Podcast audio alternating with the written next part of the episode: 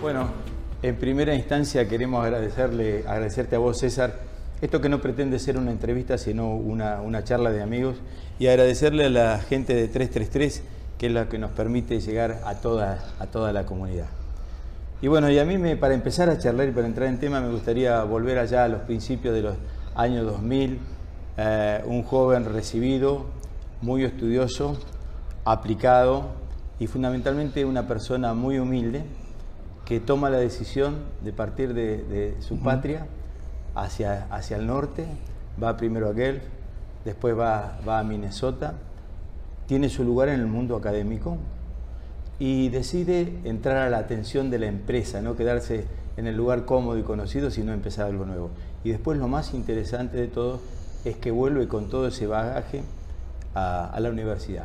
Y bueno, y para empezar, ¿qué le dirías vos a, a los jóvenes latinoamericanos que estudian veterinaria o carreras afines? ¿Qué comentarios le podías hacer de lo que vos viviste? Primero que nada, Oscar, gracias por la invitación y, y, feliz de estar ahí con, con ustedes. Eh, ¿Qué les puedo decir? Yo creo que hoy día el mundo de la medicina veterinaria tiene tremendas oportunidades, eh, oportunidades que no siempre tenemos claras que existen.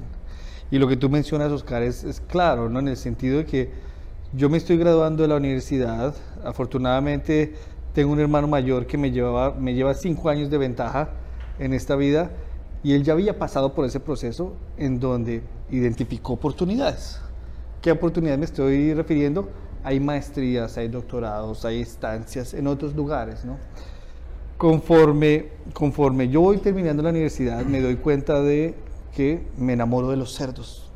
Pero me enamoro de los cerdos desde el punto de vista de cómo puedo yo contribuirle a la industria desde el punto de vista de control y prevención de enfermedades infecciosas. Y ahí encontré oportunidades en la Universidad de Guelph y eh, una universidad de Nueva Zelanda. Eh, opté por la de Guelph. Entonces yo creo que ese sería mi primer mensaje, ¿no? Hay oportunidades allá afuera que muchos estudiantes, muchos eh, individuos que están por graduarse de veterinaria, no solamente en cerdos, ¿ah? en bovinos, en fauna silvestre, que uno no está al tanto de ellas. Y la cuestión es hablar y preguntar, eh, pregúntenle a los que llevan unos años de ventaja en la industria, ¿no? ¿Cómo puedo hacer esto? ¿Cómo puedo llegar allá? ¿Qué opciones tengo? ¿no? Y yo creo que ese es mi primer mensaje. Sean curiosos, esa curiosidad que los va a llevar no solamente a tener crecimiento profesional, sino eh, crecimiento personal. Entonces yo creo que empezar por ahí, uno. Y dos, trácense unas metas de corto, mediano y largo plazo. Mi meta al principio era, quiero aprender un poquitico más de enfermedades infecciosas en cerdos. Después la otra meta fue, quiero ahondar un poco más en epidemiología y al mismo tiempo empezar a ver visión del sistema, no de granja, sino visión del sistema de producción. Y tercero, pulir esas cosas que, que tú tienes muy bien, que es ese manejo del cliente, ese manejo de la necesidad del productor, ese manejo de cómo les puedo yo ayudar para salir de problemas y para prevenir problemas. Entonces son esa serie de cosas que, que a uno lo motivan y pues estamos todos en la industria y queremos que las industrias sigan, ¿no? Y un detallito nada más, el inglés, que es una cosa que siempre le pedimos a nuestros jóvenes que se dediquen a estudiar inglés, ¿no? Eso es un, eso es un factor eh, clave. Ahora, puede ser inglés, puede ser francés, puede ser eh, otro idioma, ¿no? No sé en qué solo con el castellano, el español, tengan otro idioma. Obviamente, la muy buena parte de la literatura científica va a ser en inglés. Eh, y el inglés hoy día yo ya lo tengo como, tiene que ser obligatorio, es parte de, eso no es una opción, sino tiene que ser obligatorio, cosa que eh, día, hoy día tenemos individuos que saben más de dos idiomas, muy bien, más de tres idiomas, lo saben muy bien, entonces eso abre oportunidades tremendas en, la, en cualquier industria, porque al final del día uno se vuelve muy adaptable a muchas cosas. Entonces, e, eso tiene que ser parte de... ¿Y cómo viviste ese paso del mundo académico a la empresa? ¿Y a qué empresa? Claro, y, ese, y ese primer paso fue un paso uh, muy lindo, Oscar, porque llego yo con mi maestría ya en el bolsillo y empiezo a buscar trabajo. Probablemente lo ven a uno joven, sin experiencia de campo, pero hay compañías que están dispuestas a apostarle a, individuos, ¿no? Sí. tuve la fortuna de dar con, con esta compañía en su momento el ANCO. Eh, y la persona que me contrató, él se llama Fred Iverson. Sí. Un personaje. Sí, conocidos por muchos. eh, él pareciera latino, pero es muy gringo él, ¿no? Y nos, nos sentamos a hablar, ¿no? Y él me decía, ¿usted quiere hacer este trabajo? Yo, sí. Y me preguntaba, ¿qué quiere hacer en este trabajo? Yo quiero hacer esto y esto y lo otro. Él me vio tan enfocado en ciertas cosas y tan decidido que dijo, probablemente pienso yo, ¿no? Dijo, voy a apostar por este hombre. Y me abrió las puertas del ANCO. Conforme yo ingreso al ANCO, veo un mundo que probablemente no está escrito en los libros, probablemente no está, eh, bueno, en ese momento YouTube no era tan, tan, tan popular, pero empiezo a ver eh, individuos como tú, individuos de- que ya nos llevan mucha ventaja, pero que tienen esa, esa, ese manejo de, de la gente, ese, ese carisma, y uno empieza a aprender esas cosas sencillas y a mezclarlas con la parte técnica, después con el mercadeo, y ahí uno ya empieza a entender cómo se maneja un- una cuenta, eh, y cuando uno se ve con el cliente hay que ir a solucionar el problema del cliente, no es que yo quiero ir, ir a probar a ser, que yo soy el que más sabe, no, quiero ir a solucionar si es la diarrea, si es la tos, si es el estómago, solucionémoslo. Y ahí es cuando empiezo a recibir una serie de entrenamientos que poco a poco me siguen enseñando y hoy día me siguen enseñando, ¿no es cierto? A, a- a ver cómo eh, disminuir esa, esa, esa, esa distancia que hay entre la parte académica de investigación y la parte aplicada de campo, porque siempre las tenemos que juntar. Si no las juntamos, yo puedo hacer investigación aquí muy linda, muy bonita, mirando los valores P005, pero si eso no se si, si, si eso no se traduce en acciones del campo que le produzcan al productor eh, esperanza y dinero, no vamos a poder conectar las dos cosas, ¿no es cierto? Entonces ahí es donde yo veo que con, el ANCO lo hice, después con PIC, fue otra compañía, mi segundo trabajo en la industria, igual, ¿no es cierto? Y ahí y se empiezan a generar esas relaciones, que al final del día la relación tiene que ser, yo vengo aquí a ayudarle, ¿sí? Y la idea es que hagamos una crítica constructiva, no una crítica destructiva, que a veces pasa, ¿no? Bueno, y después volvemos a, a la universidad. Así Y ahí viene el programa de, de vigilancia epidemiológica que inició Bob Morrison. Y, bueno, y ahí es otra, es otra etapa que sería bueno que vos le resumas a la gente, porque yo creo que acá en Latinoamérica la gente no es consciente de la importancia que tiene el programa que vos estás llevando adelante y cómo se lo ve en Estados Unidos y cómo se lo mira de todo el mundo. Así que sería bueno que le cuentes brevemente a la gente, pero más que nada, dale significancia a eso, que, que la gente perciba lo que es realmente para la industria. Seguro. Y ahí me voy a devolver unos años más, Oscar, para... Yo estoy en PIC y dos individuos, eh, y empezamos a hablar con dos individuos. Uno de ellos es Bob Morrison, la otra persona es Monse Torremorel, Monse. conocidos por muchos. Y ellos me empiezan a contar, oye, hay esta oportunidad, está interesado, ¿no? Y yo, ok, está muy bien. Y bueno, fuimos hablando y fuimos madurando la idea. Eh, desafortunadamente pasa ese evento trágico de, de Bob que se accidenta y muere. Y ahí es cuando se, se, se, se genera esa oportunidad de, está el proyecto de Bob. Y yo, ok, yo conocía de ese proyecto porque yo me estaba empezando a graduar de mi doctorado cuando lo estaba iniciando. Y ahí es donde está la, la parte bonita de, de la historia y es, Bob dijo, hay mucha frustración con PIRS hoy día. Sí, señor. ¿qué hacemos? Y se le ocurrió una idea de, de sencilla, práctica, es, ¿por qué ustedes, tres, cuatro compañías, no me comparten a mí los, uh, los, uh, los resultados, eh, las secuencias, o me van contando qué granja está teniendo una epidemia y qué granja está mejorando su estatus? Ahora, Bob hizo esto con aquellos individuos con los que él, venía trabajando décadas. Entonces había una confianza, había esa transparencia, había esa, eh, le habían impregnado mucha parte académica de investigación, pero que todo se traducía en acciones de campo. Y ahí es cuando empieza ese proyecto, a raíz de una frustración de Pierce, se genera un reporte voluntario. Entonces los productores empiezan a, reportar voluntariamente quién tiene una epidemia o quién mejora estatus. Y eso empieza con 13 compañías, ¿vale? En esa época serían 300 mil hembras, probablemente, ¿no? 600 mil hembras. Y el proyecto fue creciendo. Hoy día tenemos 3.6 millones de hembras de las 6.1 o 2 millones, entonces 50% de, de, de, la, de, la, de la industria, donde nos, nos reportan quién tiene un brote para PIRS, quién tiene un brote para PED, o también nos reportan ya eliminé PIRS y ya eliminé PED. Pero al final del día, Bob está, él dijo, voy a usar esto para generar una base.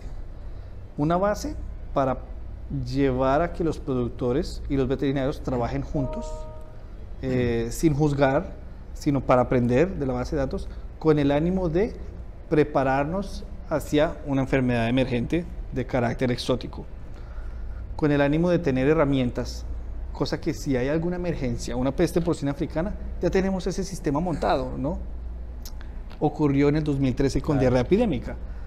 Llegó diarrea epidémica, ya ese sistema estaba montado, todo el mundo reportó diarrea epidémica, Bob logró hacer las curvas de incidencia, Bob logró hacer los mapas, Bob logró hacer eh, eh, muchos análisis epidemiológicos.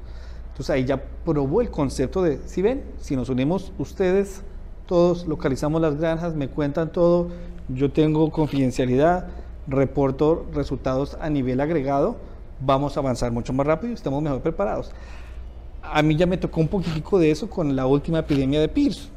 Eh, salió ese virus, yo qué hice, exactamente lo mismo. Tenemos este problema, compártanme secuencias, compártanme fechas y hagamos el análisis, que es lo que estamos haciendo ahorita. Entonces, ese, ese link que lo llamo yo de relación, transparencia, confidencialidad, que al final del día todo eso es una confianza, confianza. tienes que estar ahí para poder gozar de esos beneficios de denme datos para ayudarles respuestas. Entonces, eh, y eso nos llevó a que el, proyecto madure y madure, y pues hoy día tenemos, eh, si no estoy mal, son 38 participantes con 3.6 millones de hembras y que nos, nos reportan. Eh, lo importante de resaltar de todo esto, que como siempre decís, no solamente es técnica, sino que hay valores comprometidos. Y todo esto se pudo llevar adelante porque la gente confiaba en Bob y en lo que él iba a, a llevar adelante, básicamente. Exactamente. Y para mí fue un desafío porque está un individuo que llevaba en la industria probablemente tres, cuatro décadas, que lo conocían desde hace mucho tiempo, y de un momento a otro pasa este evento trágico y ahora después es César Corso. Entonces yo dije, bueno, mi responsabilidad es tremendamente grande porque no es que la confianza se traslade de un individuo a otro, no, tengo que empezar lentamente a ganarme esa confianza y ahí seguimos. No puedo decir que tengo 100% confianza con todos, no, pero el hecho de que nos siguen dando los datos, que seguimos generando nuestro reporte a nivel semanal, que, que seguimos haciendo análisis, me hace sentir bien en el sentido de que logramos mantener ese momentum, ¿no? De mantener esa confianza, crecerla y, si Dios quiere, seguir aumentando el número de madres que estamos incluyendo en el proyecto, ¿no? Y bueno, y viéndonos desde Estados Unidos esa primera barrera que es el productor y el veterinario, que tienen que trabajar juntos. Estados Unidos, y este programa es un ejemplo, se pone una meta y se va detrás de esa meta. ¿Cómo nos ves a, nosotros los latinoamericanos que subimos, bajamos? ¿Qué nos podés decir desde tu perspectiva? Oscar, yo creo que varias cosas, ¿no? Pero yo creo que la primera es oportunidades. Yo creo que en Latinoamérica tenemos tremendas oportunidades desde el punto de vista de, tenemos oportunidades de formación. Creo que necesitamos formar más profesionales que se queden en Latinoamérica, no que los perdamos. Eh, formarlos. Dos, usar las herramientas e implementar las herramientas o traer herramientas, ¿no? Porque yo creo que en, Latinoamérica, y esto no, es, esto no es sorpresa, pero yo creo que el hecho de que necesitamos más herramientas diagnósticas está claro, pero, pero no solamente es tener las herramientas diagnósticas, sino también saber interpretar lo que, son, lo que nos están diciendo las herramientas diagnósticas. Y lo otro es entender un poco el tema de cómo logramos juntar la salud con la producción para tener un impacto mucho más grande. Y a esto me refiero con volvernos un poco desde el punto de vista de, de estrategia de ser como ingenieros, ¿no? Hacer cerrados de granja, cambiar los flujos de flujo continuo, todo dentro, todo fuera, hacer esos, esos cambios estructurales, que yo creo que en Latinoamérica, probablemente en algunos países, no están muy bien, ¿no?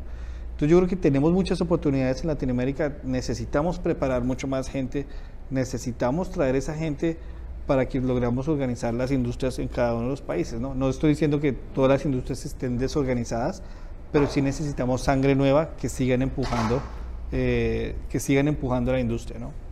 Y ahora tengo que hacerte una pregunta de Pierce, una pregunta técnica, si no me matan. Eh, ¿cómo, cómo, ves vos la situación de Pierce en, en, Latinoamérica? Si tuvieras que dar un panorama o hacer un comentario de qué pensás que habría que hacer o hacia dónde enfocarse.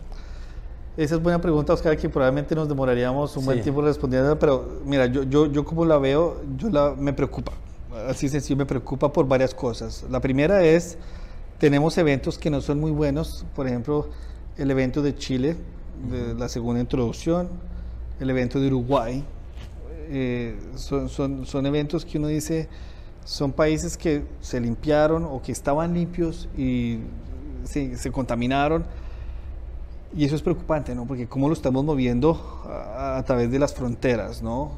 Eh, entonces esto me preocupa. ¿Qué tan buena es nuestra bioseguridad a nivel nacional? Entonces ese sería uno.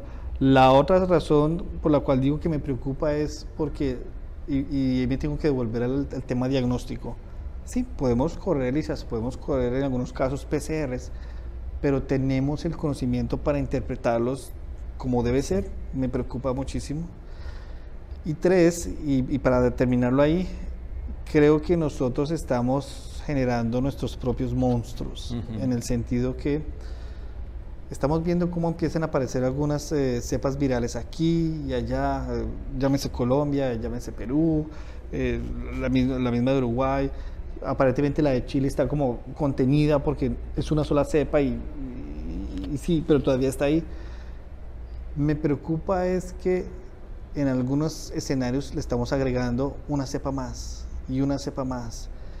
Y eso nos va a llevar a tener cocirculación de esas cepas virales que en el tiempo vamos a tener problemas, como el que estamos viviendo probablemente ahorita en Colombia o el que Perú está viviendo.